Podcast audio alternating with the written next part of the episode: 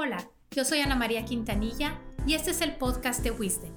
Aquí hablamos de los problemas más comunes que tenemos en el trabajo y en la vida y compartimos herramientas para que tú los resuelvas. Pues qué gusto saludarlos a todos de nuevo. Es un honor que nos estemos escuchando el día de hoy. Hoy quiero hablar con ustedes acerca de algo que me apasiona, que es entender cómo funciona nuestro cerebro. Acuérdense que hay una parte que tenemos consciente y hay una parte enorme que es inconsciente. Hoy quiero hablar sobre el trabajo de nuestra mente. El trabajo de nuestra mente es aprender a no pensar. Así es, aprender a no pensar. ¿Cuántas cosas hacemos en automático y ni las pensamos?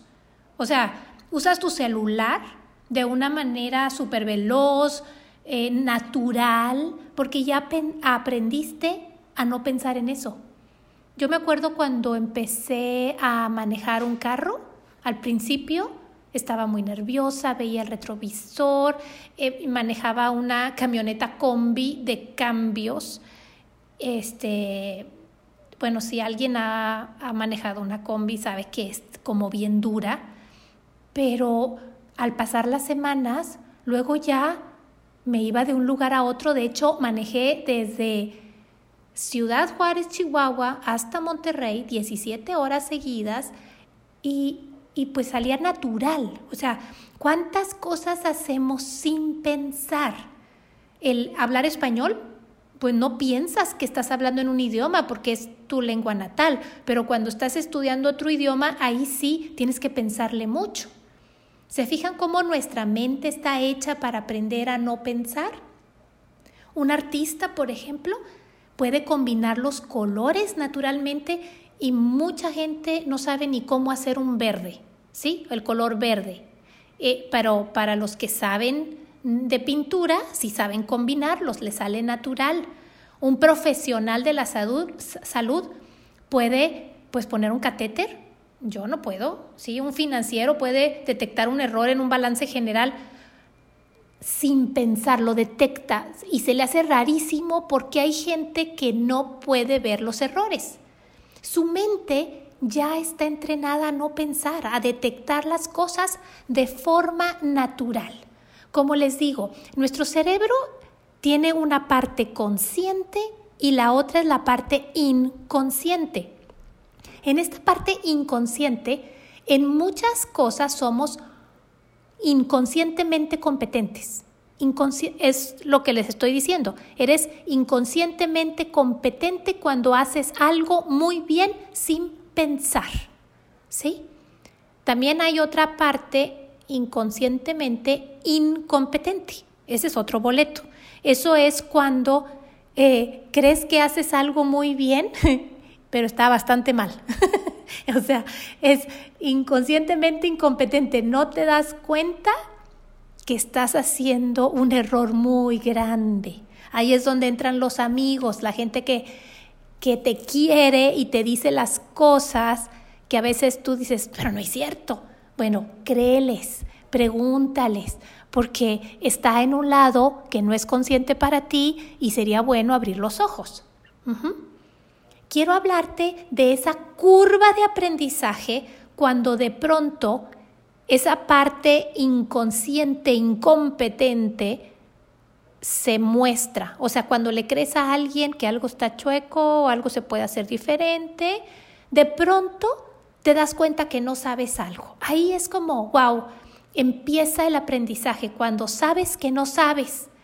Y después esa curva de aprendizaje empieza por eh, tornarse un poco incómoda, porque la persona que va aprendiendo pues no se siente en su zona de confort, tiene que tratar de hacer muchas cosas, a veces sigue una receta, un instructivo y sale un poco mecánico, es como alguien que quiere hablar en público y se nota que se está esforzando mucho y pues no le sale muy bien, ¿sí? Cuando tienes tus 10.000 horas de vuelo, pues te vuelves bastante competente y luego te vuelves experto y después de experto sigue inconscientemente competente, cuando ya ni siquiera lo piensas. Esa es la parte que tienes tú para compartir con los demás. Puedes compartir todo lo que haces muy bien de forma inconsciente, nada más que tienes que traerlo de vuelta a tu consciente, analizarlo para poderlo enseñar. Eso que te sale tan natural tiene que ver con tus dones y talentos. Cuando los pones al servicio de los demás, ahí es donde trasciendes. Yo te invito a trascender, a reconocer lo que sí puedes hacer muy bien, enseñar eso a los demás, a los que quieran aprender, no andes queriéndole enseñar a todos. No puedes enseñar al que no quiere aprender. Entonces detecta quién sí quiere y a ellos entrégales todo tu conocimiento, toda tu experiencia.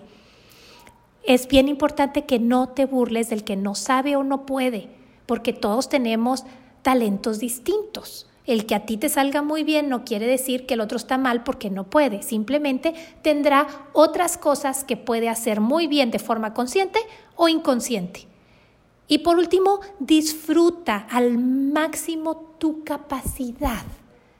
Encuentra donde eres muy feliz porque las cosas te salen muy bien y esas son las cosas que puedes ofrecer. Y si todavía quieres crecer en la vida, pues ponte metas. ¿Qué quisieras poder hacer de forma automática el próximo año? En un año más, en 12 meses más, ¿qué quisieras hacer de forma inconscientemente competente? Por ejemplo, ¿te gustaría dirigir, liderar un grupo inconscientemente competente? ¿O coordinar esfuerzos a distancia? ¿Usar un software? ¿Meditar? ¿Saber vender? ¿Ser feliz? ¿Ser feliz porque ya te sale natural? Si quieres apoyo para desarrollar en lo que quieres ser mucho mejor, háblanos, nosotros somos expertos en acompañar personas que quieren triunfar en diferentes ámbitos. Es importante que recuerdes que tenemos un área consciente y una inconsciente. Ambas son bien importantes, bien importantes. Encuentra en qué eres inconscientemente competente y compártelo. Mucho éxito toda la semana.